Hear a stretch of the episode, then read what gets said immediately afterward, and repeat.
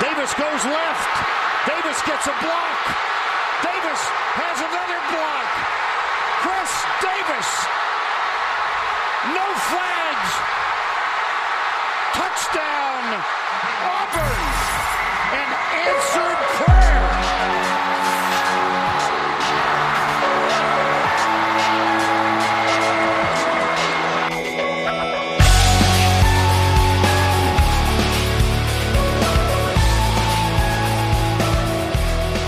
Fala, seus especialistas! Está começando mais um No Flags.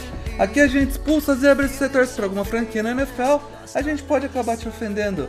Eu sou Paulo Ricardo e continuando a série de análise dos prospectos do draft, hoje a gente volta ali para as trincheiras, agora pelo lado da defesa, para falar dos grandão, cara, para falar dos maluco grande, gordo, os caras fortes pra caralho, falar de gordo, tomar um soco na boca de um OL, de um DL, aliás, tá foda.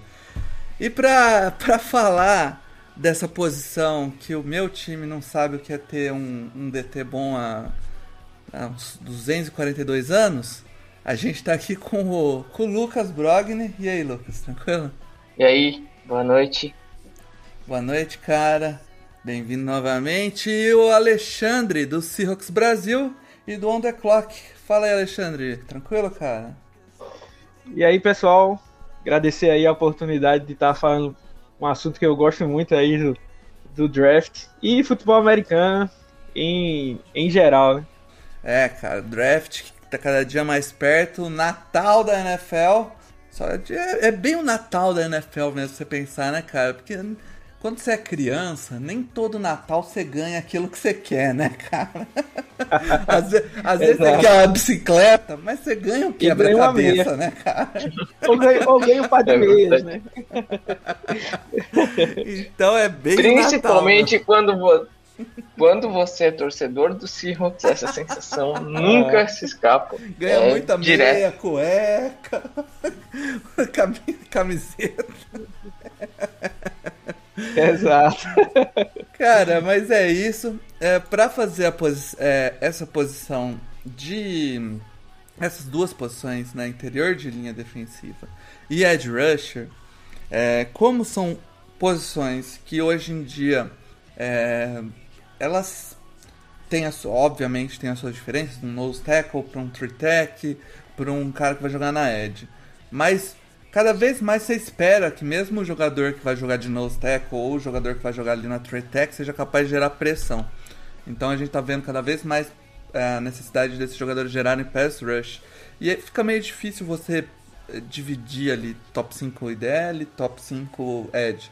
Como a gente é, vai falar dessas duas posições, mesmo a gente vai fazer um top 10 corrido.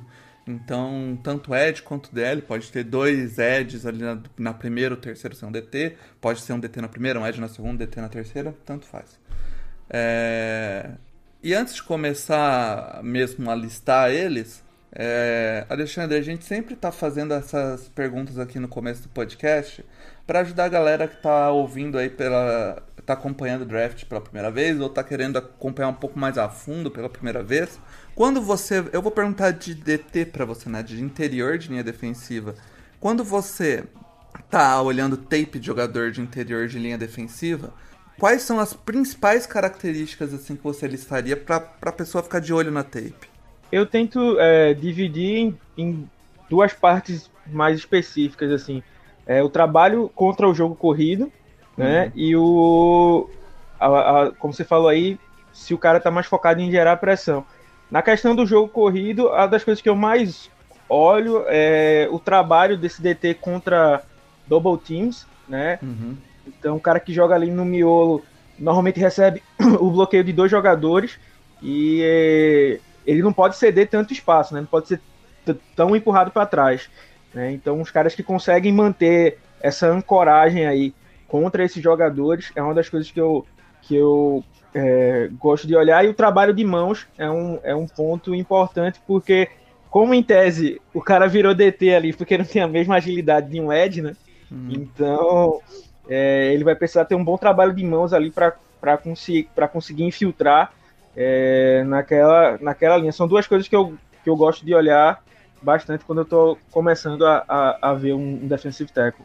É, pra quem tá começando a acompanhar, eu acho uma das posições mais chatas de, de você. Chatas no sentido de, de, de difícil de você avaliar a qualidade do jogador. Principalmente porque. Te, principalmente quem joga mais pelo interior mesmo, no gap zero, Isso. ali no tackle, né? Porque às vezes parece que o cara não tá fazendo nada no jogo. Cara, é tipo aquele tá segundo. Tá é, é, tipo aquele segundo volante do time, né? Que Isso. não aparece pra torcida, mas faz a função dele. Cara, é. o cara, às vezes, a função dele ali no time é exatamente o que você falou, é ocupar dois gaps ali. O cara, ele, ele vai ali com força, né? E, e, tem, e toma um double team, mas não cede espaço e o running back não vai passar nem no, no gap um ali entre o. É, nem entre o guard e o center de nenhum dos dois lados ele vai passar. O cara culpou aquela. Porra, o cara fez uma puta jogada. Mas não é uma jogada flash, não é uma interceptação, não é um sec, não é um tackle for loss. É tipo uma jogada não, que ele vai ter que Não conta ponto no fantasy, né? É. Ele vai, e é ele vai ter que... que ser meio consistente em fazer essa jogada, né? E é, é, ele deixa os linebackers brilharem ali, faz o trabalho dos linebackers para avançar. E, e, tem times, inclusive, que é, o esquema é focado para isso, né? Seattle foi é, é, posso falar mais com propriedade, né? Uhum. Os defensive tackles têm poucos números. É... Agora, de, de, uns anos para cá, até mudou um pouco mais isso. Mas naquela época áurea da nossa defesa da Legion of Boom, é, muitos dos números ali do Bob Wagner, do KJ Wright, do Malcolm Smith, eram por conta dos defensive tackles, que eles estavam ali abrindo os gaps para os linebackers infiltrarem. Então o trabalho deles era só esse, eles não precisavam aparecer para a torcida, né? Então, enquanto isso, os linebackers estavam lá fazendo sec, tackle para perda de jardas, e os gordinhos lá da DL estavam só levando a pancada. É, então, eu tinha um jogador no, no Seahawks que depois foi acabou indo pro Chargers, um, um DT, né? Brandon Mebane. Brandon Mebane, exato. E ele era esse, esse jogador, cara, ele gerava zero sacks todo ano, um sack quando era muito, né? Uhum. E, mas, cara, ele ocupava tão bem aquele espaço de na frente do Charles é, jogava no ano que ele jogou melhor no Chargers, acho que o Chargers jogava ainda 3 3 4, foi o ano que o Joey entrou, que o Bolsa entrou. E puta, como no Treco 3 4 ele era muito bom. Eu gostava demais dele. E depois quando passou para 4 3, ele continuou sendo bem efetivo, mas aí a gente já precisava de alguém que gerasse um pouco mais de pressão interna ali. E ele também já tava velho, coitado. Enfim. É, Lucas, quando o assunto vai para o Edge Rusher, né? Naquele jogador mais clássico que joga ali pelas, pelas beiradas ali da, da OL adversária. É, jogadores como Von Miller, como Khalil Mack, como o próprio Joey Bosa, o Nick Bosa. É, esses jogadores, o que você observa neles quando você está avaliando a tape deles? é, eu tento avaliar o atleticismo é, para vencer na NFL. Dificilmente vai se vencer só com atleticismo ou só com a técnica. O jogador precisa ter um pouco dos dois. Então, também o trabalho de mãos, os movimentos de pass rush, o bend dele, o bend, no caso, a flexibilidade para o contorno do arco, é, a força, quando a, a capacidade de transformar a velocidade para força para fazer um bom bull rush. Então, são vários desses é, aspectos que precisam ser analisados. É, o, o principal aí, né, quando a gente fala de Ed, é, sempre tem esse negócio de atleticismo e técnica, né? Que eu acho que quem tenha ambos boas é quem se dá bem. Mas a gente vê aí alguns jogadores que são bem técnicos e, e a, sofreram dificuldades por falta de atleticismo. Eu acho que me vem na cabeça agora o o Clem Farrell do, de Clemson, né? Ele é, era um cara que tinha uma boa técnica de pass rush ali, mas faltava um pouco de atleticismo e ele tá sofrendo com isso no, na NFL, né? Uh, mesmo o, uh, por outro lado, se você pegar, tem vários edges que, que saíram aí, que eram freaks atléticos também foram dominados na NFL. Aí você pegar os caras que foram mais é, bem sucedidos ultimamente, né? Eu acho que é o caso dos dois, Bossa, né? o Nick, o Joey e o Chase Young, coincidentemente, né? Todos de Ohio State. É, são caras que a, a, tem essa técnica e o físico muito apurado. Então você olha no primeiro ano do, do Nick Bossa no, no 49ers, ele se pegasse um, um OT não muito técnico, era um abraço. Era um abraço, não tinha nem o que fazer. Ele ganhava fácil. Aí quando pegava um OT bem técnico, aí ele tinha que tentar contornar por fora, tinha que tentar fazer mais alguma coisa diferente assim. Então, é, realmente quando você busca um edge aí, é, só olhar para técnica ou só olhar para atleticismo, você vai mal. Um cara um pouco mais equilibrado talvez seja um pouco mais interessante aí. É, cara, é, vamos direto então para os nossos rankings. Começar já com você, Alexandre. O seu décimo jogador de linha defensiva aí, quem é? Deixa eu só, deixa eu só abrir aqui, só para ah, meu, décimo, meu décimo jogador é um jogador que eu é, até já escrevi sobre ele lá no, no On The Clock, que eu acho que é um, um prospecto bem polarizante nesse hum. draft. Eu acho que. Tá, eu sei que tá parecendo meio amigo secreto, né? Não dizer o nome logo, mas é, é, é um cara que, que eu acho que se algum time arriscasse ele na primeira rodada, eu não me assustaria, dado o potencial atlético que a gente estava conversando, hum. mas ainda falta o refino a ele, né? Então é um bom projeto.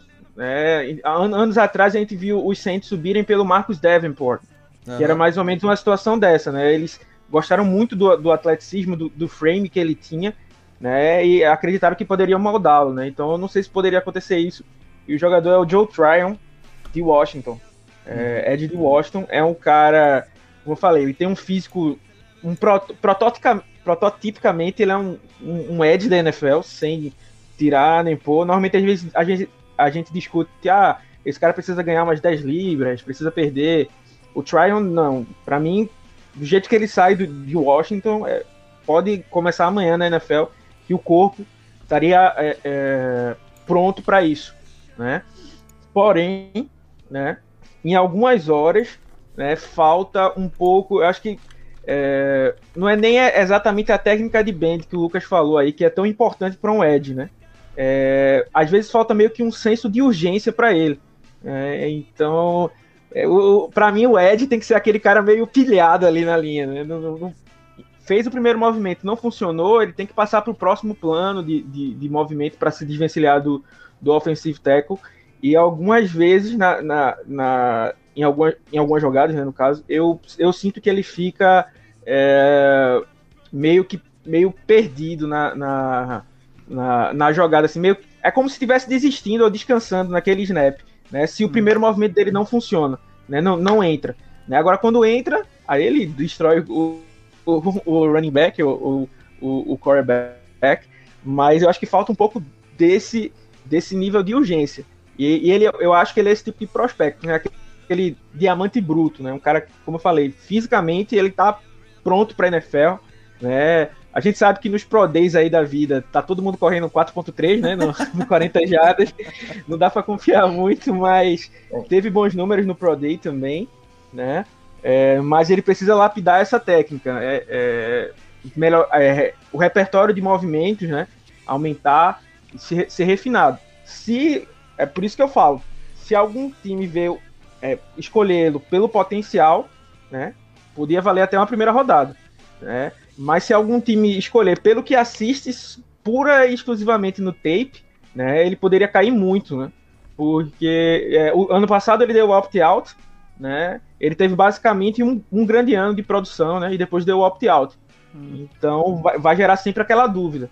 Mas assim, se você se, depende de como cada GM vai olhar, né? Se ele olha com, pelo lado do potencial, né?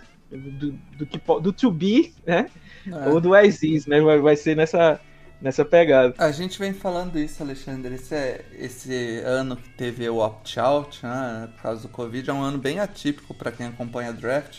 Né? Você ter jogadores que pararam um ano de college para eh, por causa de uma doença, né?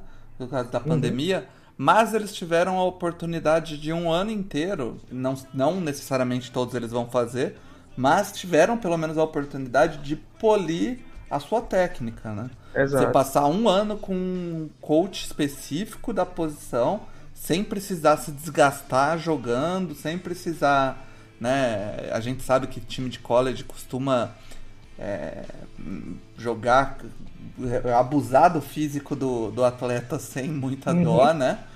O cara pode focar em equilibrar o corpo, né? Treinar é, outra é, equilíbrio e outras coisas que você treina para se manter saudável e refinar a técnica. Então esses jogadores que a gente não viu jogar em 2020 e que precisavam corrigir algumas coisas na sua técnica, eu acho que os times vão ter esses, esse acesso né, aos, aos treinadores ou talvez alguns, alguns insiders ali, né, algum, algumas fontes mais internas para ver como foi o treino desses caras.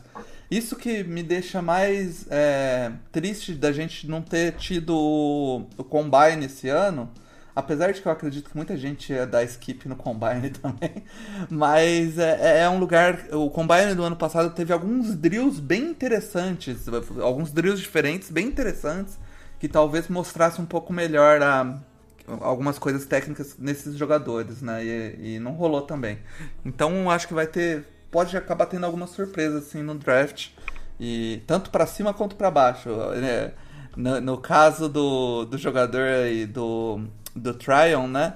É, se os times tiverem alguma informação, algum time tiver alguma informação de que ele melhorou a técnica dele ali, a gente pode ver ele saindo bem acima do que acha.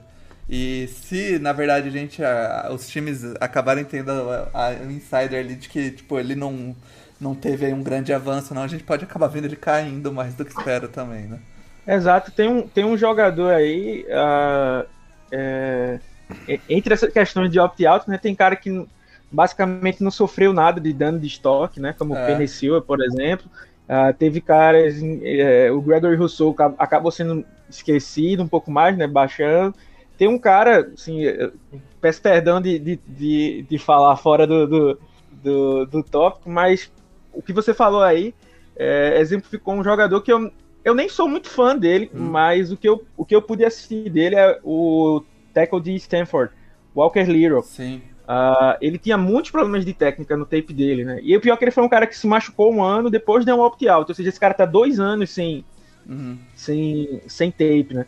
E tem um, um, um técnico de linha ofensiva bem conhecido da NFL, acho que foi técnico dos Bengals, Coach Lawson. Ah, ele tá treinando especificamente com esse cara. Então, assim, aí o cara periodicamente posta uns vídeos lá e você consegue ver isso aí que você falou. Ele trabalhou exatamente na técnica dele. Aham. Então, aí cabe aos times analisarem, né? O quanto ele evoluiu, é- é toda essa questão. Mas realmente vai ser uma, uma, um ano bem atípico, né? Por isso que teve um- alguns GMs aí sendo um pouco mais, não sei se você soube, né? Um pouco mais ousados, né? Trocando duas primeiras rodadas aí por, um- por um safety. É, acho que É. muito por essa questão aí. É isso. Lucas, seu décimo jogador? O meu Aliás, aliás, décimo. perdão, o, Tri- Curiosamente. o, o Tryon tá na sua. tá na sua lista também? Sim, está e é curiosamente o décimo também. Olha só. É, e sim, o, o é justamente o que o Alexandre falou, cara. É, é o freak. é- é- não é o maior freak dos Eds. Pra mim tem outro que tá com um pouquinho mais. que tem um pouco mais de potencial atlético. Mas sim, é, o cara é um freak, ele tem é, o biotipo de edge rusher que a NFL quer e procura. E ele é um cara que no college ele ganhava basicamente só na força. O bull rush dele, quando ele transformava o speed to power, era uma coisa linda de se ver, mas era basicamente isso. E, e de fato, se ele evoluir e treinar a capacidade técnica dele, ele pode sim ter algum. é, algum time pode se apaixonar pelo potencial atlético. Eu acho, na verdade, que não vai acontecer. Eu acho que vão se apaixonar pelo outro, mas é, pode acontecer sim isso daí. Legal. É, é, Lucas, você vê ele saindo mais ou menos qual rodada? Primeira, segunda? Eu imagino que ele vai sair na segunda rodada, ali para pique 50, 55, talvez. Uhum. E, e Alexandre? É, Tava é, mutado. é, não, Tava mutado aqui. beleza. É, eu, eu, eu penso ali ele na final da segunda rodada, começo da, da terceira. Eu acho que seria um lugar bem tranquilo de pegar de pegá-lo, né? Porque Legal. Lucas. seria um pouco Oh. mais é, medi- mediano ali, né? Beleza. Lucas, seu 9. Meu 9, essa vai ser complicada. Vamos lá, começou os nomes difíceis. Levi Onuzuriki. Acho que é assim que fala, não sei, desculpa. Defensive tackle de Washington. É, gosto bastante dele, ele é um cara que precisa ganhar um pouco de peso, ele tem 290 libras só, é, mas é um cara que tem potencial para jogar como um tritec na NFL. É, tem bastante força, é, tem um bom atleticismo também, gosto do gosto da capacidade atlética dele, então acho que é um cara que se for um pouquinho, se ganhar um pouquinho de massa, conseguir também melhorar algumas alguns requisitos técnicos que ele tem para melhorar um pouquinho o trabalho de mão, é um cara que pode ter um futuro bastante bom na, na liga. É, o... é, é um jogador interessante mesmo. Eu, eu tô dando uma olhada nele aí. Que é um jogador que pode acabar escapando também pros, pros rounds um pouquinho mais pra frente. Tá na sua lista também, Alexandre? Tá sim. O, vou chamar ele de Levi, tá? Pra facilitar.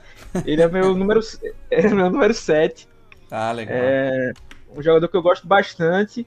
É, é mais um que eu vejo com muito potencial, né? Assim, é, você projeta mais futuro nele do que o, o que ele mostrou, né? Como o Lucas falou aí, eu acho que ele precisa umas 10 libras aí, pelo menos. Dar uma. Comer mais uns hambúrguerzinhos aí pra dar uma aumentada aí de peso. Mas ele tem um bom potencial de controlar a, o OL que ele tá jogando. Ele consegue jogar no, no one, one gap, two gap. É, é bem agressivo, infiltrando na linha, né? E é, é um, é, um, é um bom jogador. Eu, eu sou um pouco. É, é, como é que se chama? Suspeito para falar, porque eu sou torcedor de Washington, né? Ah. Então. mas eu prometo que esse é o último jogador de Washington na minha mas, lista. mas aí. mesmo assim, é bom porque você, aco- você acompanhou ele mais tempo. Então você tem aí. Eu achei assim, é, eu vi pouca tape dele, tá? Eu vi. Meu Deus. Eu vi dois jogos dele aqui. É, Mas eu achei. Os dois jogos que eu vi, eu achei ele um cara bem inteligente, cara. Ele não caindo em muito play action, ele. Ele identificando bem os bloqueios ali pra, pra manter a, o gap dele, ou às vezes até é, identificando um, uma joga, um, um pool de, de guard ali pra tentar entrar rápido pro, pro pass rush ou pra pegar o, o, o- ver ele fazendo bloqueio no segundo nível, né? Bloqueio não, é tackle lá no, no segundo nível, tackle for loss. Eu achei ele um cara bem inteligente, assim. E, e isso é algo que eu dou muito valor, assim, pra DT. Eu já vi muito DT cabação, abraçando o guard ali, empurrando ele pra, pra frente, onde não tem ninguém, sabe? Tipo, a jogada não era ali. Aí ele fica lá, abraçadão com o cara, empurrando ele, tipo... Então eu, eu tenho bastante problema com, com tackle burro, cara, DT burro. Enfim. É... Tá, tá vazando som aí. Opa, aqui, não, né? Não sei, tava, tava fazendo uma conversa. Sei se era o WhatsApp, é só avisando que uma vez eu soltei um áudio do trabalho aqui no meio do podcast. Acontece. Enfim, ele é um cara a se olhar aí, né, cara? É... Seu Sim. número 7, né? É, seu número 9, então, Alexandre, ficou quem? Acho que Com- mutado de novo. Opa, ficou, ficou um cara aqui. ah, ele é, brincou de entrar no top 10, de não entrar, de estar no- na posição atrás do, do Joe Tryon, né? É, mas eu dei uma, dei uma chance para ele, né? É, não sei se vai estar na lista de, de vocês, mas é o Ronnie Perkins de Oklahoma. É, é mais um, um jogador, é um edge muito, muito agressivo, explosivo. É, até é aquela questão né, do- do- dos Pro Days. Ele não conseguiu traduzir é, esses números em exercícios, né?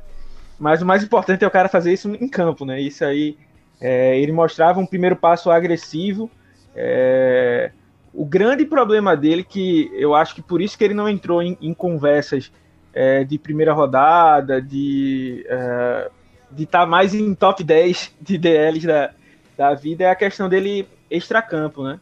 É, infelizmente a gente sabe que às vezes alguns jogadores acabam se, se envolvendo com questão de droga ou alguma coisa, é, algum crime e tal, então isso aí fez o, o Perkins perder algum tempo, mas é, assim, se ele for um daqueles caras que, que é, se orientar na vida, né? E chegar na NFL aí, colocar a cabeça no lugar, eu acho que ele vai longe, né? É, eu, eu não gosto muito de fazer comparação é, de prospecto com, com jogador, né? Mas é, o, o, Frank Clark era um cara, não exatamente com o mesmo estilo, né? Mas ele tinha também teve problemas extracampo lá em Michigan, né? Uhum acabou caindo um pouco e tal.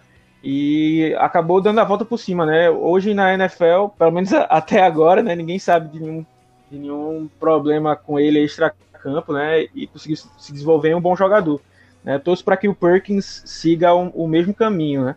Claro que precisa ser, ser, lapidado, acho que também um pouquinho de peso, mas... É, é, a preocupação a... com ele era essa. Ele bate... No Pro Day ele bateu quanto de, de peso?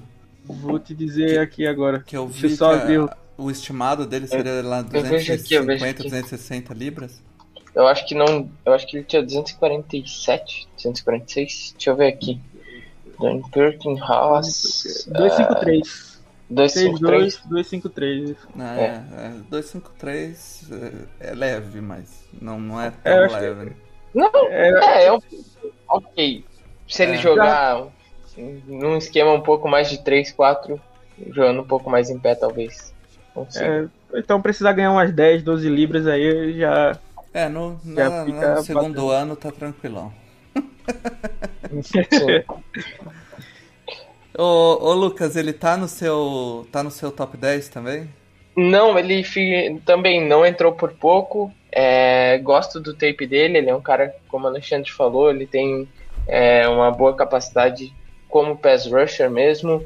Hum. É, ele também é um pouco baixo para jogar de pass rusher, ele é 6'2 hum. e não chega, não chega a dar 6'3, então também é um, um, esse quesito, mas é um cara que tem um já, já tem uma capacidade como pass rusher mesmo é, um pouco acima do Tryon, por exemplo. Hum. É, tem essas questões extra-campo, tem algumas questõezinhas também a uh, que eu, que eu acredito que ele poderia desenvolver, mas é um cara que, se colocar a cabeça no lugar, se trabalhar bastante, ganhar esse peso, ele pode vir a se tornar um bom edge rusher na liga. Legal. Ô, ô Lucas, é, eu esqueci de perguntar, o, o, nosso amigo Levi aí, ele sai em que.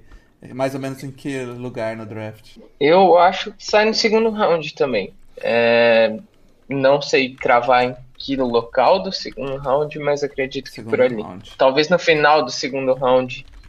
Beleza. E o e você, Alexandre, tem ele sa... tem o... ele saindo em que posição? No segundo round também, mas eu penso que vai ali mais pro pro meio, meio do, do, segundo. Do, do, segundo round. E o e o Ronnie Perkins? Eu tenho uma dúvida aí, né? Porque assim, infelizmente a gente não tem todos os as informações que os scouts lá têm, né? Então tem entrevista com jogadores, eles têm basicamente detetives, né, atrás desses caras aí para saber uhum. se eles estão se orientando assim. Mas eu acho que pode sair ali no começo da terceira rodada. Beleza. Talvez eu acho que possa ter time puxando gatilho ali nele. Legal. É... Alexandre, fala então sua posição 8. A posição 8 aí vem para brigar aí com o Levi, né? Pelo nome mais complicado aí de falar. o Oza Odigzua. Eu espero que eu esteja. O, o Lucas tá certo. feliz que foi você que precisou falar o nome dele. Tô feliz. Tô muito feliz. É, é bem, bem complicado aí de, de, de, falar o nome dele, mas jogador veio lá de, de CLA. É, eu tenho, tenho, tenho uma boa envergadura, né? É, não é tão alto, né? Tem, pelos números do Pro Day dele, ele deu 6'2 mas tem 34 de, de, de braço, então é envergadura bacana.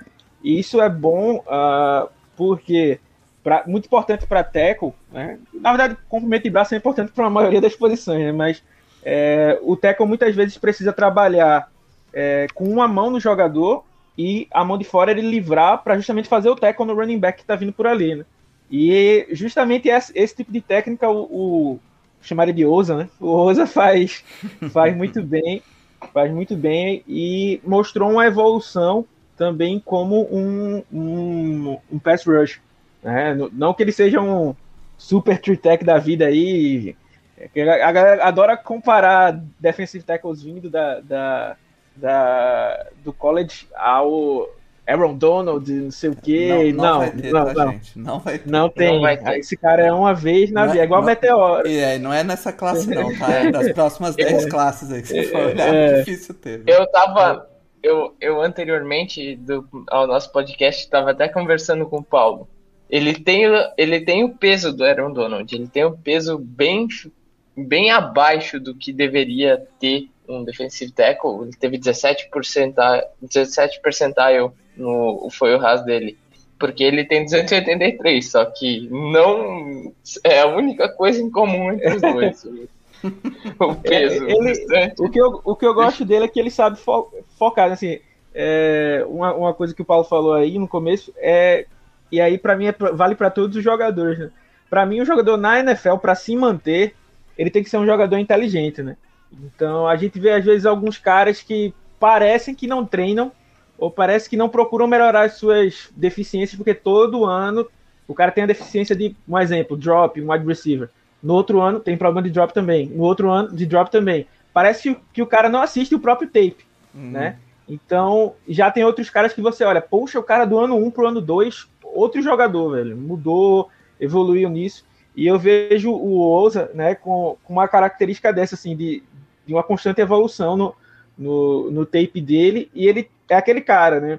Às vezes a gente foca muito em, em querer é, minimizar as nossas fraquezas, né? Uma, ou querer consertar, na verdade, as nossas fraquezas. Né? Ele é o cara que tenta maximizar a força dele, né? É. Então, assim, eu vou tentar, no que eu sou bom aqui, vou tentar é, é, fazer meu nome, né, por, por isso aqui. E, e, por isso que eu acho que ele é um, é um bom jogador. Até não vinha, não vinha sendo tanto falado assim, né? Mas aí no finalzinho do processo voltou à tona aí e acabou sendo meu número 8. É, e eu, eu ouvi que ele. Eu não sei onde que eu ouvi. Acho que foi no, foi no próprio. Ah, tá, foi no. Foi do, na live do Rafão. Eu não sabia, ele foi três vezes campeão de wrestling na, no college, né? No, ele, ele era atleta de duas modalidades. E aí, quando. No, o, o cara que é bom de wrestling, eu acho que é, é o único outro esporte que eu olho e falo, pô, é, esse cara aí. É, é, isso, o que ele aprendeu no wrestling é bom para ser um, um OL ou um DL, né? Porque você aprende. Você, você treina muito equilíbrio, né? Você aprende muito a, a manter o equilíbrio na estência ali. E, então, e, essa força então, de, de membros inferiores ali mantendo o equilíbrio dele deve ser. É, isso, é, isso a gente pode esperar algo muito bom dele, né? É, e trabalho de mãos, né? Tem um, tem um vídeo dele do Senior é. Bowl ele é alinhando contra o David Moore. É um guard de 6-1, mais ou menos. E tem uma, uma regra, né, uma lei né, nas trincheiras que é o homem mais baixo ganha, né? O homem com, com um pad level mais baixo normalmente tem uma vantagem de empurrar seu adversário. E por isso que a gente vê, às vezes, alguns jogadores muito altos tendo dificuldade para manter esse leverage, né? Uhum. E aí ele é um jogador baixo, enfrentando um jogador baixo, menor que ele, e ele ainda consegue fazer um leverage perfeito para dominar o jogador, tira ele de, de posição e faz o, o teco. É claro que é uma jogada só, né, mas é, vem muito disso aí do, do wrestling mesmo, para jogadores de linha defensiva ajuda muito. É. Sim. Ele tá na sua lista também, né, Lucas? Sim, ele é o meu sexto. É, ele tem, o Alexandre falou, ele tem as mãos, o jogo de mãos dele, ele tem as mãos muito ativas e potentes, ao meu ver. Ele usa com bastante força, tem uma capacidade até mesmo eu, eu até gosto da capacidade dele como pass rusher de infiltração. Vi ele alinhando algumas vezes até como defensive end é, em alguns pacotes específicos. Então é um cara que eu acho que se, também precisa ganhar um pouco de peso. É a minha maior preocupação com ele, o fato de ter 280, justamente porque ele não é o Aaron Donald. Então é, o peso acaba sendo importante. E se ele conseguir ganhar um pouco de massa, ganhar ali, vai ser um jogador que quem pegar pode ter um, um impacto é, bastante grande e já rapidamente até. É. Você vê ele saindo mais ou menos em qual rodada, Lucas? Também no segundo round. Segundo round. É, e você, Alexandre? Também, também ali no, no segundo round aí nesse. Eu sei que o ouvinte aí pode estar tá pensando que a gente tá achando que o segundo round tem 83 escolhas, né? Mas é, a gente dá a nota aí e, a, e, a, e, aí vai pela prioridade do Steve, né? Mas é é, se meu time escolhe ele ali por ali pela segunda rodada, eu tô bem tranquilo. É, beleza. Lucas, seu número 8? Meu número 8 é Peyton Turner, Ed de Houston. É, é um cara que eu gostei bastante do tape dele. É, ele tem. Ele é um. Ele é alto, só que ele tem um bend muito, muito bom para um cara. Eu acho que ele é 6'5. E normalmente, quanto maior o cara acaba ficando, não tendo tanta flexibilidade e ele tem um bem surpreendente. É, ele é um cara que tem. Ele, ele, por vezes joga com o pé de level um pouco alto, até pela altura, então acaba que, que me deixa um pouquinho preocupado, justo pela regra que o Alexandre comentou até. Mas é, eu acho que ele, ele trabalhando isso, ele é um cara que pode ter um, um salto de qualidade muito grande indo pro próximo level. É, o, o Alexandre, ele tá na sua lista também? Não, ele era um cara que eu gostava muito, mas é, ficou ali na, nas menções honrosas, né? Ali pertinho do, do top, mas é um cara que eu gostei, gostei, gostei, gostava bastante dele aí. O Lucas trouxe bem as, as qualidades dele, até inclusive hoje foi o, o, o dia que a gente tá gravando aqui, o Pro Day dele lá em, lá em Houston, foi um número bom, tirou até, um, mostrando uma explosão 982. boa. Isso mostrou uma explosão boa no, no vertical, 35.5, né? Então foi uma pro peso que ele tava, jogou jogou muito bem aí. É, tá, na, tá na lista aí do, do top 10, para mim não é nenhum nenhum susto aí, ele realmente tem tem, tem potencial para isso. É, Lucas, ainda é jogador lá do segundo round.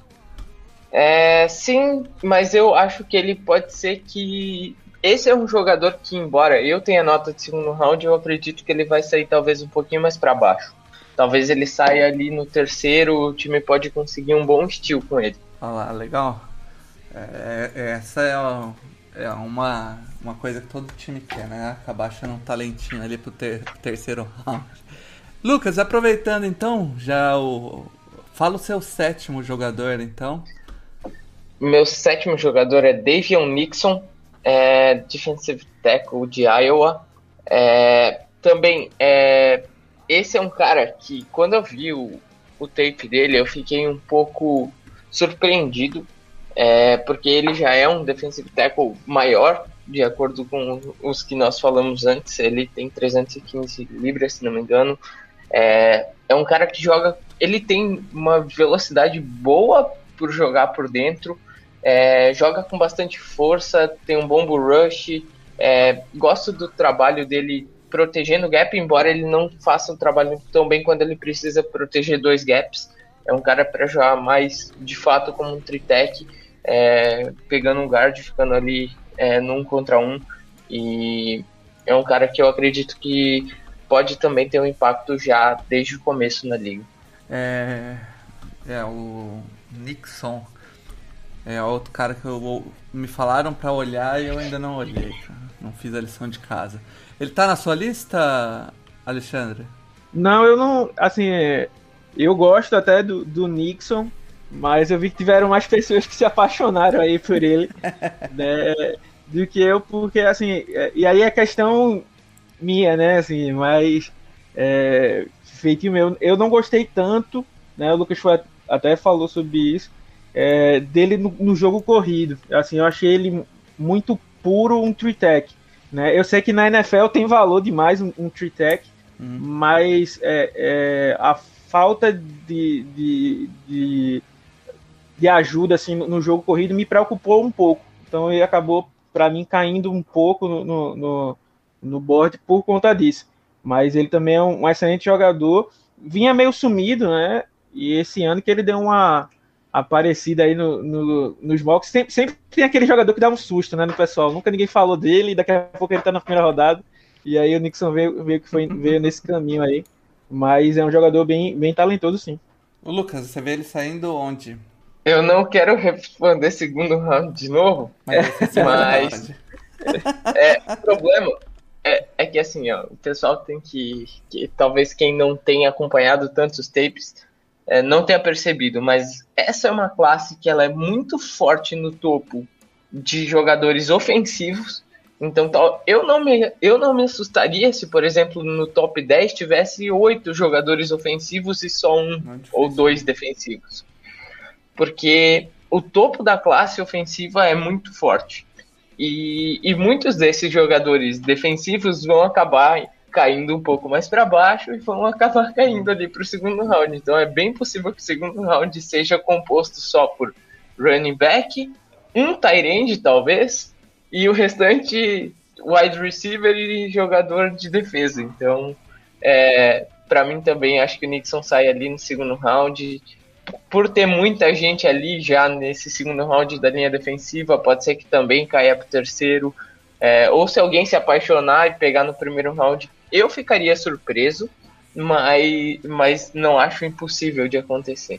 É, é, que você falou é verdade. Esse ano é um ano que a gente está falando no top 10, possivelmente quatro quarterbacks, né?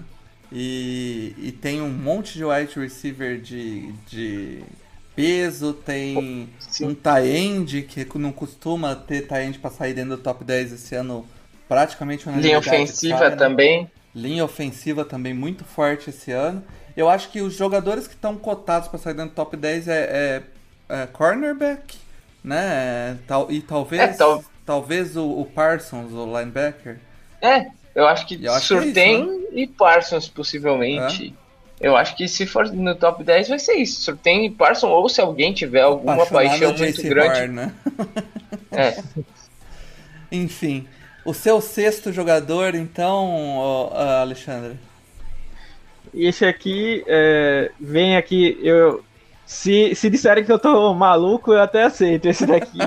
é, é, vem da faculdade também que eu gosto muito, eu acompanho bastante, jogador de Texas, o Joseph Osai.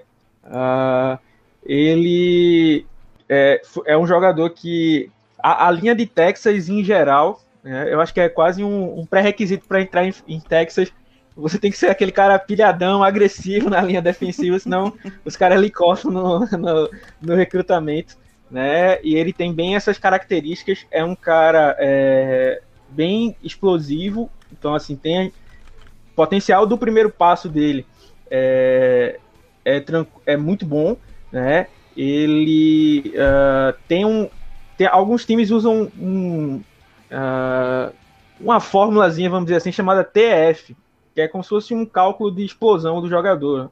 E qualquer coisa acima de 3 é bom, né? Ele tirou 3.4, né, pelos testes. Uhum. Então é um, é um, tempo muito bom. O, o tempo do, do, Às vezes a gente vê 40 jardas vale mais para wide receiver, corner, né, safety. Uh, uh, o que vale mais para esses jogadores de linha defensiva ou eles é o, o, aquele 10 jardas, né? O corte de 10 jardas. Uhum. Ele fez com 1.5, 1.58, né? Na verdade, e um número muito bom. Então vem muito desse primeiro passo que ele tem, ele tem uma explosão inicial muito boa. É, ele tem só 256 libras, assim, também não é nenhum magrinho, né? Mas assim, eu acho que vai se acabar sendo um melhor fit para times que, que jogam no 3-4, né?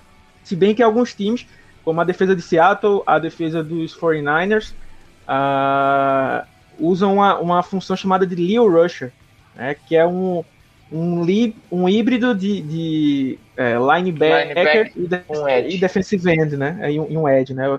Então você pode ver o Bruce Irving faz, é, fazia essa função, né? Foi um dos mais é, conhecidos. Na verdade chama de Leo ou de Elephant, né? É end linebacker, linebacker ou linebacker end, né? Leo ou Elephant na, nos, nos playbooks da vida.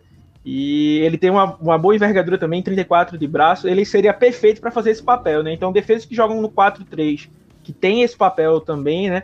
Como a defesa dos Falcons também, que é uma defesa que foi derivada do, do da defesa dos do Seahawks, dos, como dos, dos 49ers, que eu já falei também. Então tam, ele poderia também encaixar, né? Mas eu acho que seria um fit melhor para defesas que jogam no, no 3-4, que ia poder usar essa explosão dele aí, jogada assim e jogada também. É, é, é, alô, Tom Telesco aí, que o Charles tá precisando de um Ed. é, deve encaixar bem aí na defesa. Enfim, Lucas, tá na sua. tá na sua lista também? Não, não entrou por pouco. Ó, é, eu fiquei. Temos ele... várias. várias é. Vamos acabar falando de uma pá de jogador, da hora. eu fiquei. É, ele ficou na. Ele ficou na minha posição 12. É, ele, eu tava entre. Eu, eu fiquei um bom tempo matutando entre ele, o Tryon e o Bashan é, para entrar na 10 ali. E acabou que ele acabou não entrando.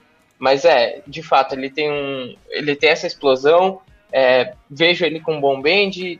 Ele, eu achei ele fazendo um bom trabalho em instantes também, hum. que é interessante. Então, é, é, um jogador que me agrada também para sair ali no terceiro, na terceira rodada. Vou falar terceiro dia, mas não é para tanto, é. na terceira rodada. O Alexandre, você vê ele saindo por aí também terceira rodada ou um pouquinho mais cedo? Não, eu acho mais cedo. Eu, é, ele é aquele típico tipo jogador que você nunca coloca ele no final da primeira rodada, mas eu acho que algum time pode acabar puxando o gatilho por essas habilidades atléticas também. A gente tem que, tem que lembrar que tem caras que tem GMs, né, que são aficionados, né, nesse tipo de coisa, né? Então, às vezes nem olha direito o tape do cara, mas o cara tem o peso, a altura e testou o que o cara gosta, o cara tá nem aí escolhe, né? É, é, é, Jay Collier manda lembranças aí, escolha 29 de Seattle. né? Meu é, Deus do céu. então tem caras que, que, que podem estar é, tá por ali, né? Então, assim, é, Inclusive, até para falar só um, um, ponto que o Lucas falou aí do estante, bem bacana para quem for assistir depois. É, ele dá, se dá muito bem nesses instantes justamente porque os três caras que jogam ali no miolo da linha, né? Os caras que parecem mais um defensive tackle fazem muito trabalho sujo. É, inclusive um deles é o Taken Graham, né? Que também é um bom jogador que vem para esse draft. Eles pegam muito bloqueios duplo, então fica. O, o, o Osai ficou muitas vezes no um para um. Né? Caminho aí, livre. Exato. Eu vi ele em caminho livre para quarterback em instante umas três vezes, pelo menos. É, então no, no máximo ele consegue ficar num para um, é muito difícil bloquear ele com, com dois caras. Hoje então já vai direto pro quarterback, então isso aí também ajudou a dar uma inflada, vamos dizer assim, nos números que ele teve. É, é, esse é um jogador, eu ainda também não vi tape dele, mas me falaram para ficar de olho nele lá no, no segundo round, que talvez sobre pro Chargers, né? É uma posição que o Chargers precisa bastante também, é Ed ainda. E, e compararam, compararam ele, apesar da diferença de altura, mas ele é tão leve quanto, né? E, e tão atlético quanto o Leonard Floyd era no Rams, né? Com o Stanley. Então, talvez consiga fazer uma um pouco do que o Leonard Floyd faz ali, faz pro, pelo, pelo Rams, né? Enfim. Exato. É, Alexandre, fala seu, seu primeiro jogador aí do top 5, então, a posição 5. Posição 5 aí é, vai o defensive tackle mais bem classificado aqui para mim, que é o Chris Barrymore, de uhum. Alabama. É, eu acho que ele.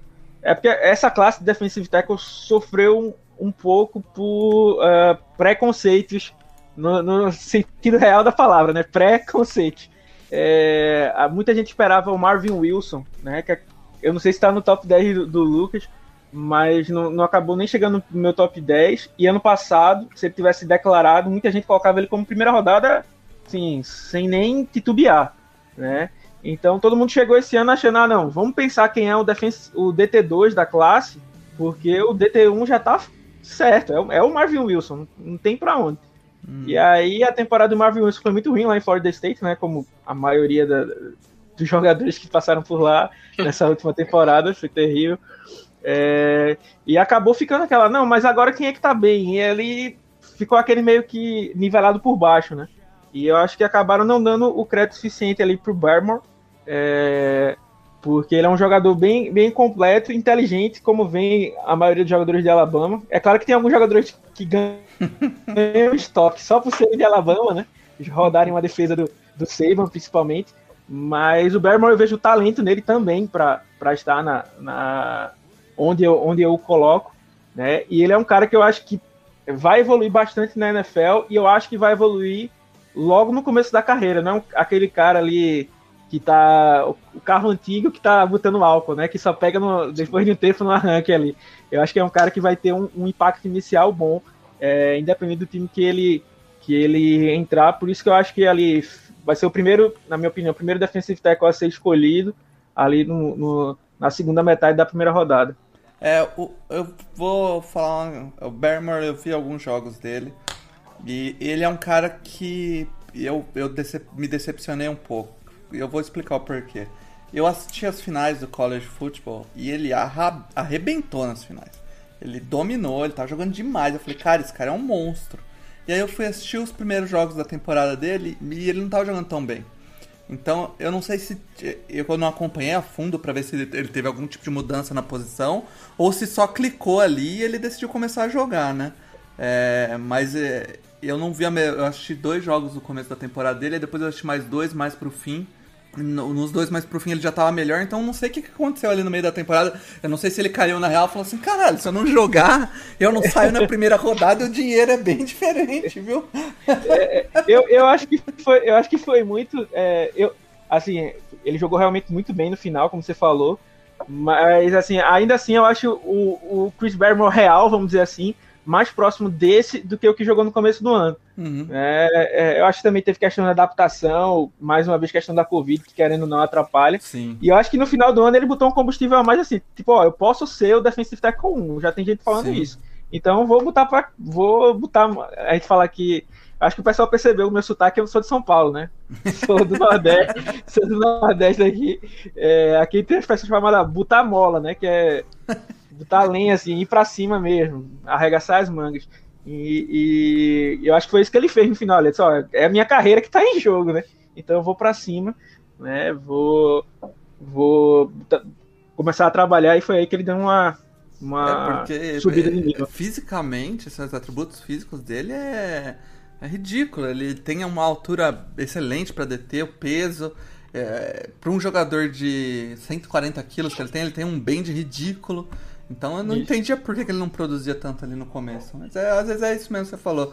Às vezes o cara clicou ali na metade do campeonato e falou, porra, se eu, se eu der um gás aqui, eu viro DT1. Ô Lucas, com certeza ele tá na sua lista também, né? Sim, sim, ele é o meu quarto. É, realmente, ele é um cara que tem tudo para ser o defensive tackle 1 é, a ser selecionado de fato. É, tem, tem excelentes qualidades, é, gosto da capacidade de infiltração dele, é um jogador inteligente também, acredito que, que também vai, vai produzir, é, como o Alexandre falou, talvez seja o que produza mais rapidamente é, dessa classe de defensive tackles. É, e você também vê ele saindo no primeiro round, assim como o Alexandre? Sim, acho que depois da 20 é, é possível que ele saia. Legal. Talvez, talvez até alguém dê um ratezinho um pouquinho antes, mas ali na 20 eu ficaria tranquilo selecionando ele. E o seu quinto, então? Meu quinto é Gregory Rousseau, Ed de Miami. Uhum. É... Bom, Rousseau, não sei, não sei vocês, no começo da temporada eu tava bem mais empolgado com ele. É... Ele acabou dando opt-out. É, ele deu opt-out, né? Agora... Isso, isso. Sim, sim. É, bom, ele tem. É, é o protótipo de Edge Rusher também, né? É, é um atleta muito, muito bom. Acabou que o, o Pro dele ele foi um pouquinho decepcionante para mim, mas é, tem, ele teve uma produção absurda em 2019. É, e, bom, é, eu vejo ele com porque ele precisa ainda trabalhar algumas questões técnicas, ao meu ver, é, mas é um cara que tem todo o potencial para ser desenvolvido e ser um, um bom edge rusher no próximo nível. Caramba, eu, tô vendo... eu não vi nada do Russo, não. apesar de estar com hype no começo da temporada, como ele saiu, eu acabei não vendo muita coisa dele. Tava vendo só agora aqui, o cara tem 6-7, cara. Sim, é gigante. Né? Absurdo. Né? Caramba. Lucas, ele, é, Lucas não, Alexandre, ele tá também na sua lista? assim eu fui um pouco mais benevolente aí do que o Lucas, ele tá na minha posição 3.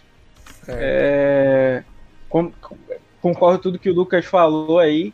É um cara que tem biotipo físico perfeito para Edge. Uma coisa que eu gostei muito dele, que é, funciona para alguns esquemas, é um cara que lê muito bem o read option. Hum. Né? Então cai pouco nesses fakes, cai pouco em, em play action. É, teve uma produção ridícula, né? No, no, ridícula de boa, né? No, em, em 15 meio em um é, ano. É, então foi absurdo assim o número dele. Eu acho que assim, quem assessorou ele não foi dos melhores assim. É, ele para mim era um dos, um dos caras que também sentiu a questão do opt-out, né? Ele veio caindo, meio que subestimou essa classe de Edge, que todo mundo falava que era uma, uma classe fraca.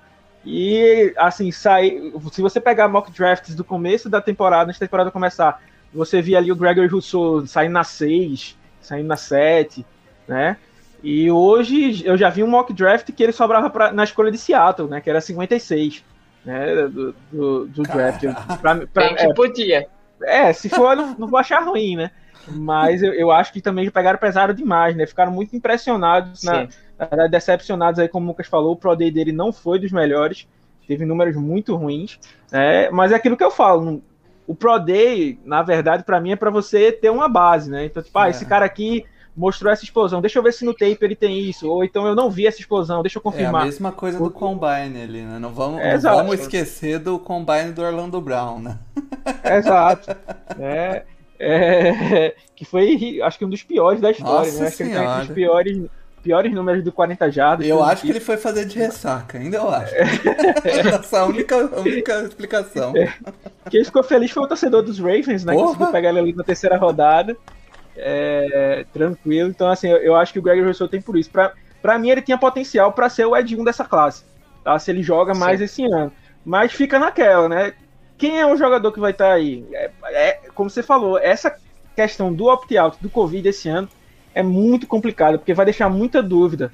Né? É tipo, você vai comparar o Gregory Rousseau de 2019 com é, o, o Osai de 2020, né? E aí, qual vai ser o peso?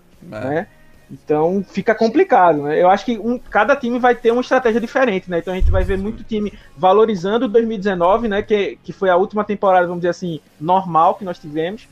Ou outros times também pegando coisa de 2020, né? Então acho que vai ser realmente esse draft tem tudo para, por mais que seja diferente, né? Do, do, do, do, comum, eu acho que vai ser bem, bem bacana de ver por essas diferenças aí. É, é uma é, última pergunta para você, Alexandre.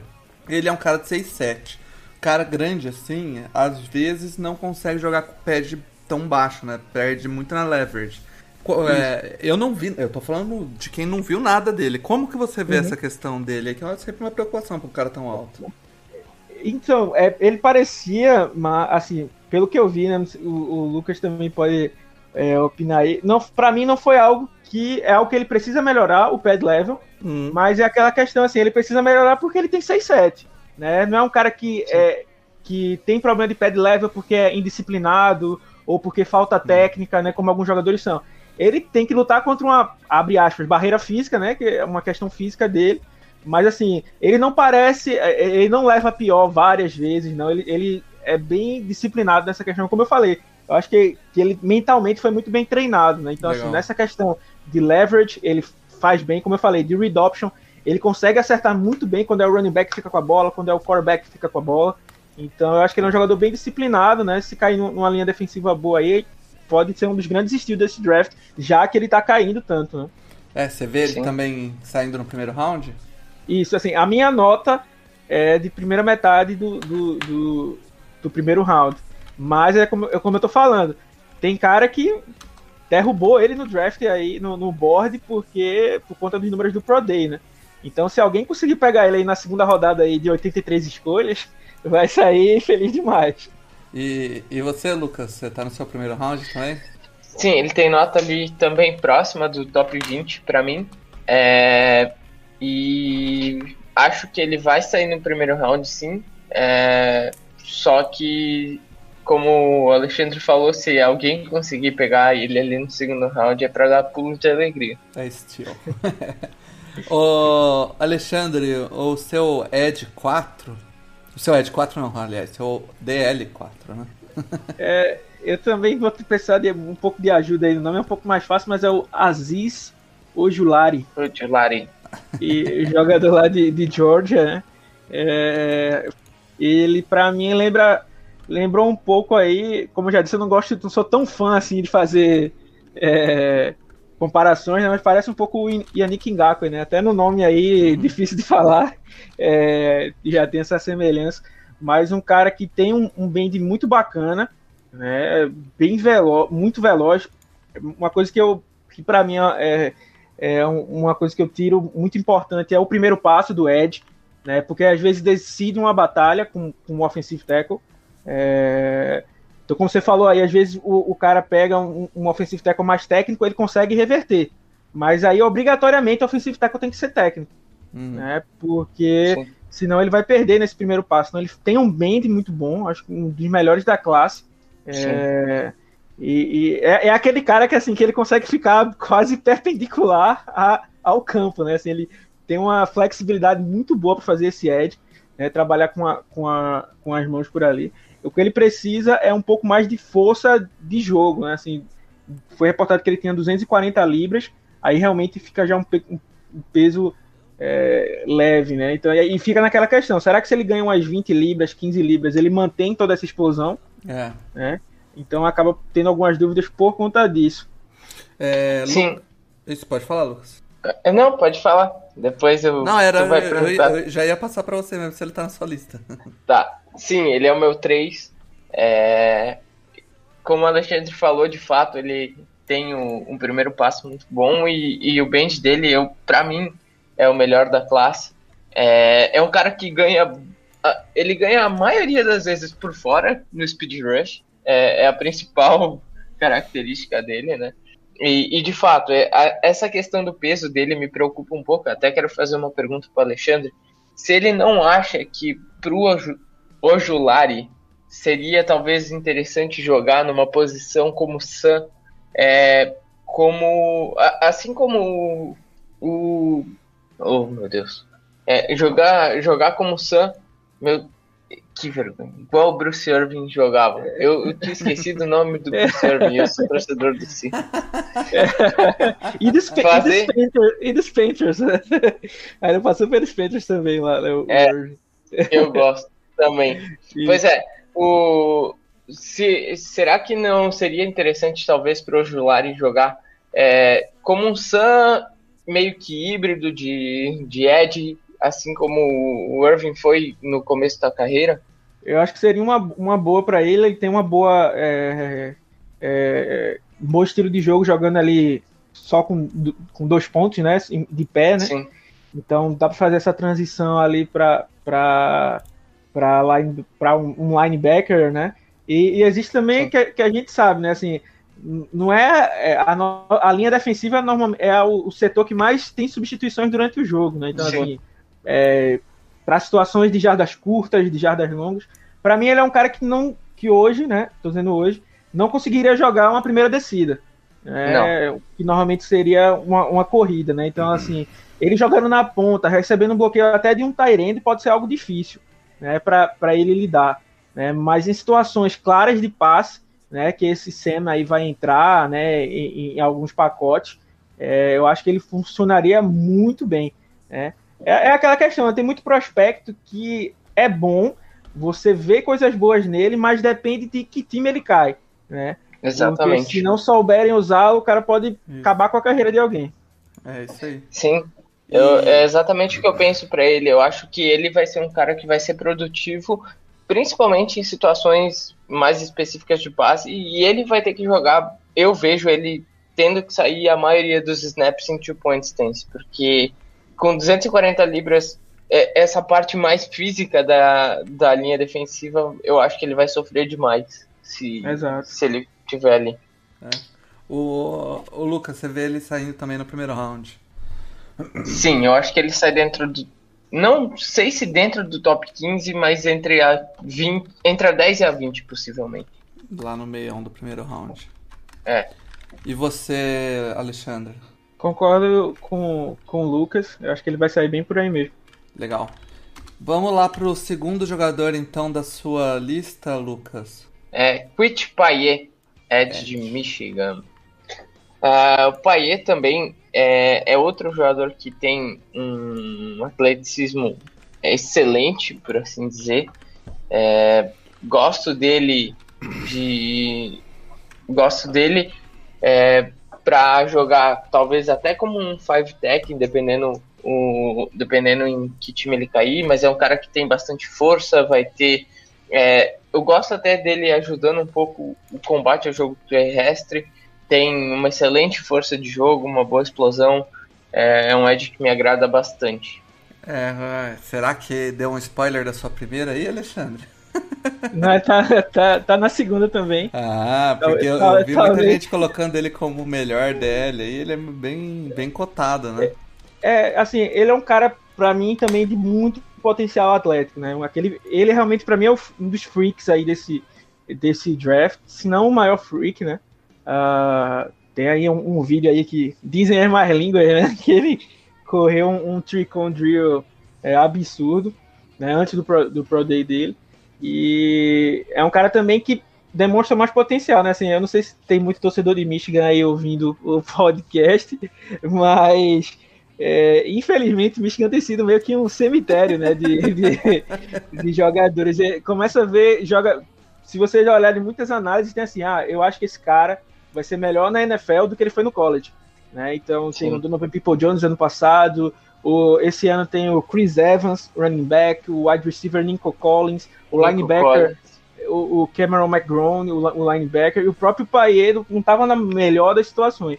Mas ele é aquele cara, né? Mais um que é um talento bruto muito grande, só que bem mais freak do que um Joe Tryon, por exemplo.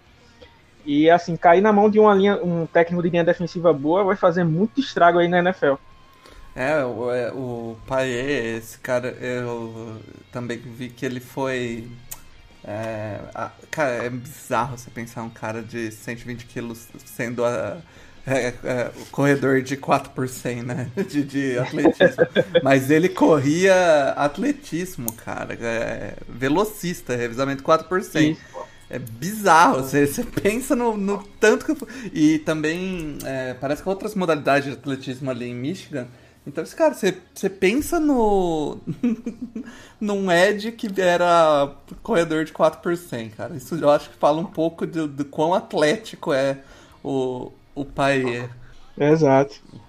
É, esse cara já é um cara que deve sair bem mais alto ali, né? Ali na top 15, entre top 10 e top 15. É, eu acredito eu, que sim. Eu acho que talvez até top, acho que no top 12 ali ele deve estar tá, tá, tá saindo ali. É, os, os, Giants estão por ali, né?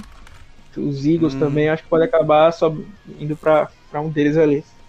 Legal.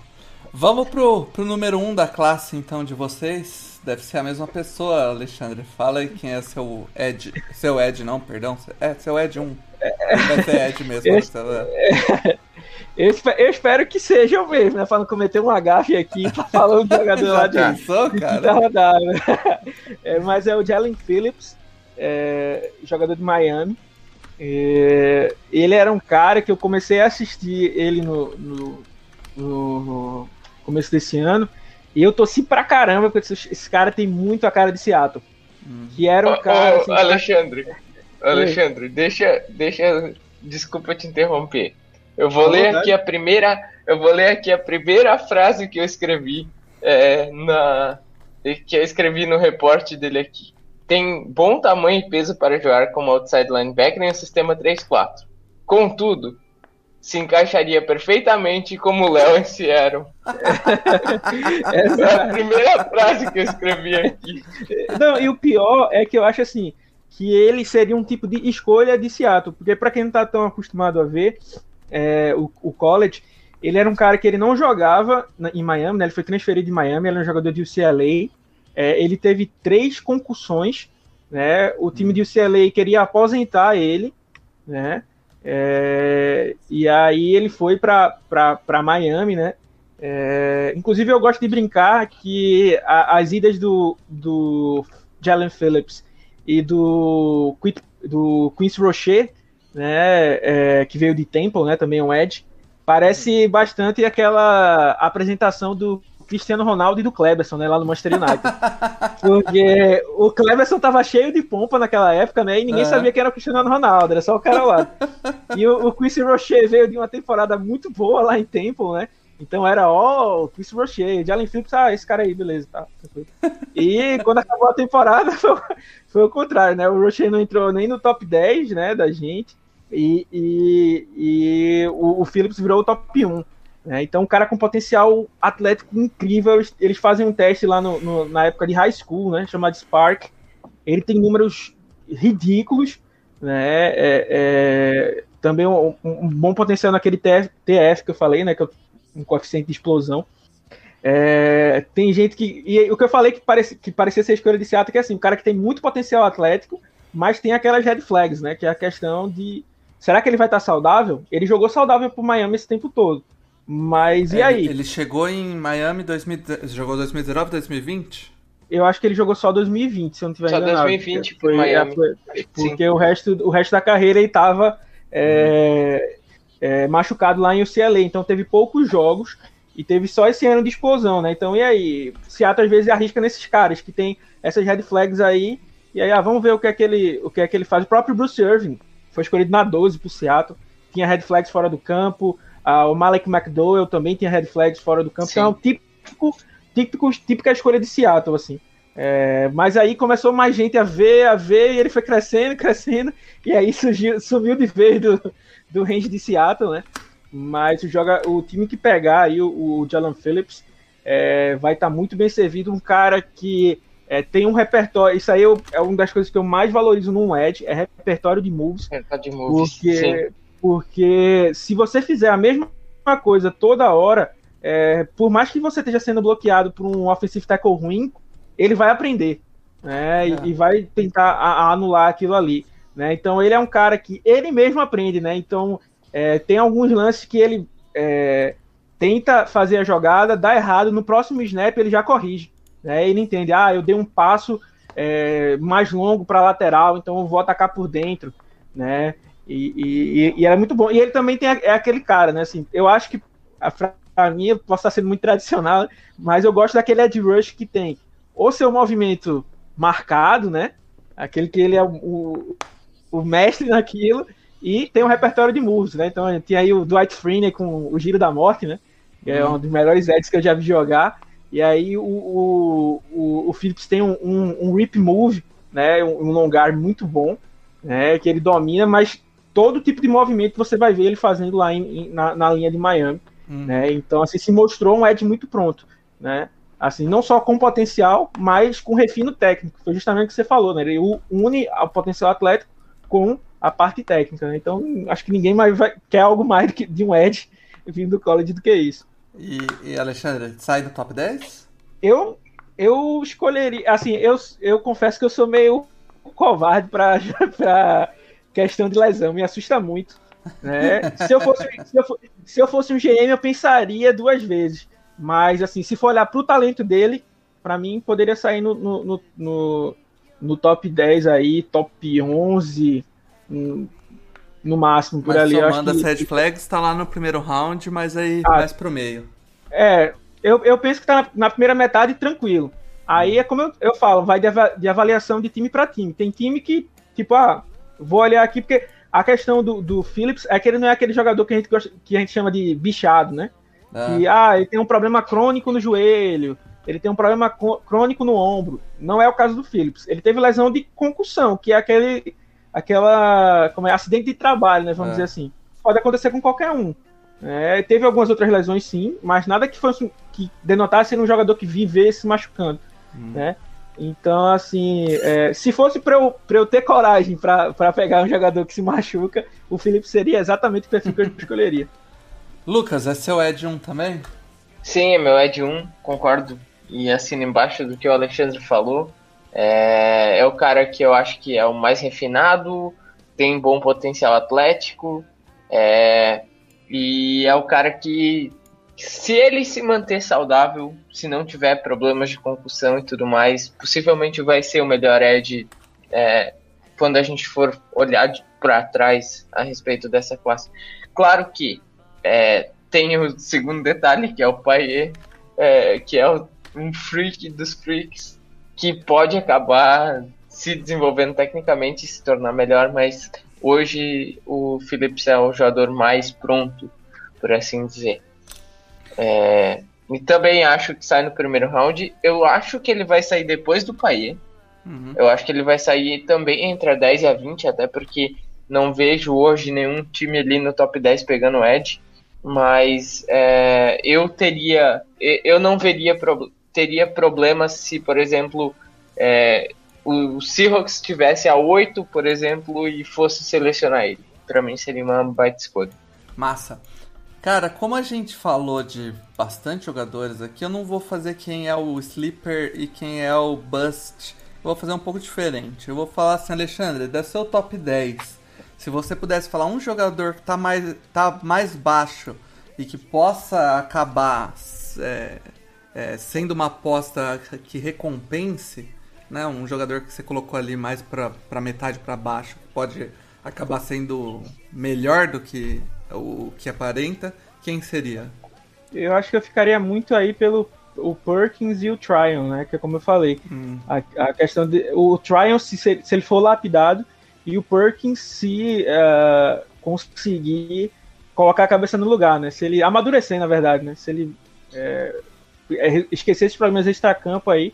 É como eu falei, ele é um cara que pode sair ali na terceira rodada, né? Hum. Mas é, ter, ter um potencial de, de, de, de, primeira, né? Agora a gente sabe o quão red, red flags são importantes aí na NFL, né? Sim. né? Com, o quanto derrubam jogadores. E dos cinco de cima, quem pode acabar bustando? é, por, por, incrível que, que pareça, é, se fosse para arriscar alguém, eu poderia arriscar o, o Paê, porque uh, é um. Assim, se você for listar atributos de Bust, né, vamos dizer assim, normalmente a primeira coisa é aquele cara que é muito atlético, que é, é muito físico e, e, coisa e tal. Então, assim, eu tenho medo do Paê cair num time é, com, com, a, com a defesa ruim que não consiga desenvolver ou demore muito para desenvolvê-lo.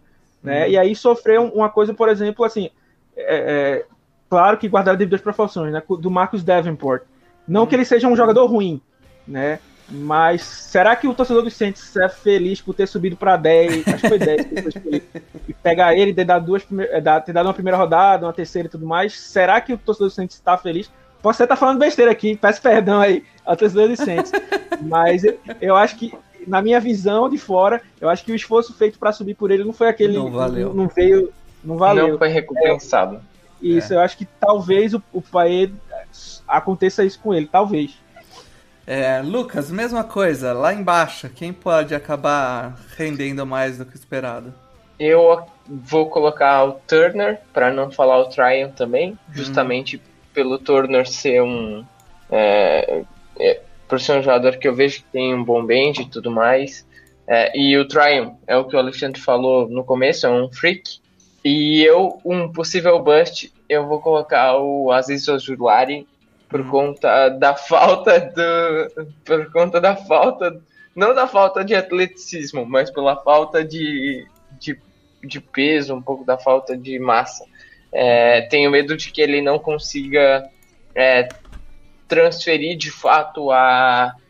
Que ele, que ele se torne um jogador só situacional. E eu acho que um jogador situacional não é válido para ser selecionado na primeira rodada. Eu preciso de um uhum. jogador que, que contribua é, full time.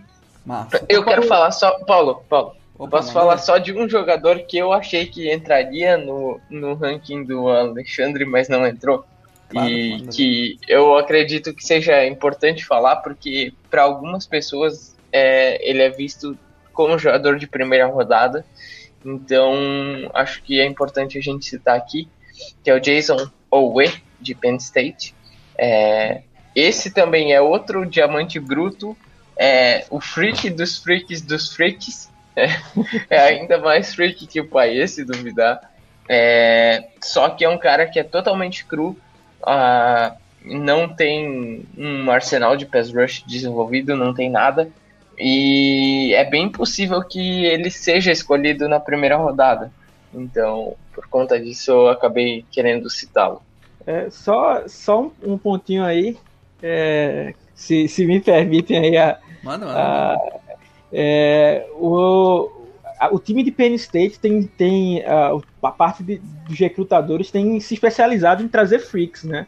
É, o Ietu Grosmatos era um cara com envergadura gigante, o KJ Hamler, um cara extremamente rápido, o Pat Frymore, que vai vir para esse draft, um Tyrant também freak, né? O Jason Oway, então uhum. muitos caras, né? Micah é, Parsons é, também. Micah Parsons, né? Até esqueci, fugido, mas vários monstrinhos, né? Vamos dizer assim. E eu, eu queria, se me permitem dizer um, um, nome também que eu queria muito que entrasse no meu, no meu coração, ele é top 10, né? Mas é, não, não, entrou, é o meu draft crush. Né? Então, se a galera quiser assistir aí, ele vai ficar recompensado. É o Allen McNeil, uhum. defensive tackle ah, bom jogador de, de, de, de NC State. É, quem, quem for assistir ele vai achar, vai achar muito, muito divertido. Um cara que tem um leverage muito bom. Né? É, ele, só pra. É, é, ele era um linebacker no high school, né? Então ele trouxe essa velocidade para jogar, mesmo ganhando peso, né? Então é, é um jogador que é, no, no, no, time de NC State era muito pedido para ele ser esse é, limpa-trilho ali, né? O, que faz esse jogo sujo. Né? Então é, aprendeu a, a, a, lidar com bloqueios duplos, a, a, a segurar gap, segurar dois gaps, né? Atacar tranquilo e mostra um potencial para ser um tree tech, né? E, então, no futuro, né? Tem, tem habilidade para tal. Mas é um nome para ficar aí guardado assim. Não se assustem se é, é, seja. Para mim, ele é um dos maiores sleepers da classe de, def, de, de, de, interior de linha defensiva. É o, é o, o Alan McNeil merecia mais carinho das pessoas. É, aproveitando então, todo mundo tá falando um, um, jogador aí diferente, eu vou falar o meu também, que é o. Eu vi, na verdade, que o, o Chargers foi entrevistar o, o Carlos Basran Jr. E eu fui assistir os tapes dele, assisti três jogos só, por enquanto. Mas eu gostei bastante do que eu vi, cara. Eu achei ele um jogador bem bom, é, principalmente nessa parte mental que eu falo que eu gosto do jogador, jogador inteligente. É, vi ele lendo muito bem read option, stunts, fakes. Eu achei que ele tipo, joga muito bem ali no interior da linha é, no, no, interior da linha, não é no edge. Ele fecha também muito bem contra a corrida, que é algo que a galera costuma não dar muito atenção para edge. Mas atualmente, com a, os sistemas ali da, da liga correndo muito outside, é algo que eu, eu tô começando a dar um pouco mais de atenção. É um jogador que eu gosto bastante ali escapando pro, pro segundo round, talvez até pro terceiro round. É um cara é um cara que. Final de segundo, né? Terceiro round. É um cara que tem potencial aí. Eu gosto dele. Não sei se vocês viram alguma coisa dele, Lucas. Sim, vi, vi sim o Bacon. É, ele também é, foi um dos jogadores que ficou ali na minha borderline do top 10. É, a classe de Ed, embora eu não seja. Eu acho não que seja uma classe fraca, porque tem bons jogadores como o Paier, como Phillips, Ozulari. É, mas ela é uma classe que ela tem uma quantidade de jogadores ali na segunda rodada bastante alta. Jogador de segunda, terceira rodada. Foi o que eu achei. Então, ela não tem muito então, blue chip, mas é uma classe profunda, né? Dá pra, dá pra achar talento mais pra frente. Sim. Então o Beishan é um desses, é um cara que também gostei bastante do que eu vi. É, como te falasse, é bastante inteligente, é, só que tem uma coisa dele que eu achei que eu achei até um pouco engraçada, é que ele é um cara maior e ele por muitas vezes tentou jogar como speed rusher e uhum. ele devia tentar ser um jogador um pouco mais físico. Então, é, só esse detalhe que eu fiquei um pouquinho é, um pouquinho receoso a respeito. Mas é um jogador que pode se desenvolver, se aceitar essa parte mais física e se tornar um bom jogador. É, eu tava olhando a, os estoques do ano passado. É outro jogador que se tivesse declarado ano passado capaz de sair mais alto, né? Mas enfim. A gente falou nome pra caramba aí no, nesse podcast. Eu acho que vai ser um dos podcasts mais longos aí no do dessa parte de posição, mas é legal para ver que a classe, apesar de não ter nome saindo splash ali no top 10, É uma classe profunda, cara. Dá pra achar bastante valor aí. Alexandre, cara, muito obrigado pela participação. Foi um prazerzão ter você aí. E, e abrir espaço agora para você fazer aí uh, o seu merchan aí, falar um pouco do seu trabalho com a NFL. É, primeiramente agradecer aí a oportunidade, muito bom, sempre bom falar de, de, de NFL, de, de, de draft. É, e aí sempre que precisar, pode, pode chamar aí que estão por aí. Uh, eu, como, falou, como o Paulo falou, eu trabalho no Seahawks, no blog do Seahawks Brasil, uh, é o seahawksbr.com e o arroba blog seahawksbr nas redes sociais. A gente tem texto todo dia, até em época de off-season, aí a gente tem esse, esse desafio, todo dia um texto novo. É, e estamos conseguindo bater aí. É, e então, assim, torcedores de Seattle aí que queiram dar uma, uma acompanhada, a gente tenta fazer uma cobertura bem completa lá do time. E se vocês ainda não cansaram de ouvir minha voz lá nos podcasts, nos vídeos, no, ler os textos, eu ainda trabalho lá no, no. Não sou o pai do Cris, mas tenho dois empregos, trabalho lá no The Clock também. é, então também tem lá texto semanal falando de, de NFL e de draft em geral. Quem, quem, quem quiser me seguir aí é, na, no Twitter, arroba Alex Castro Filho. Então, às vezes solta alguma coisa lá sobre futebol americano e reality shows em geral também. Ah lá. Tô fazendo parte de, de scout disso aí agora. É isso aí, fazer scout pro, pro, próximo, pro próximo BBB. Eu, agora, agora, na verdade, o que eu tô mais interessado é o No Limite, cara, que é algo que eu gostava é, muito quando era moleque. É, é, era muito bom o No Limite, inclusive.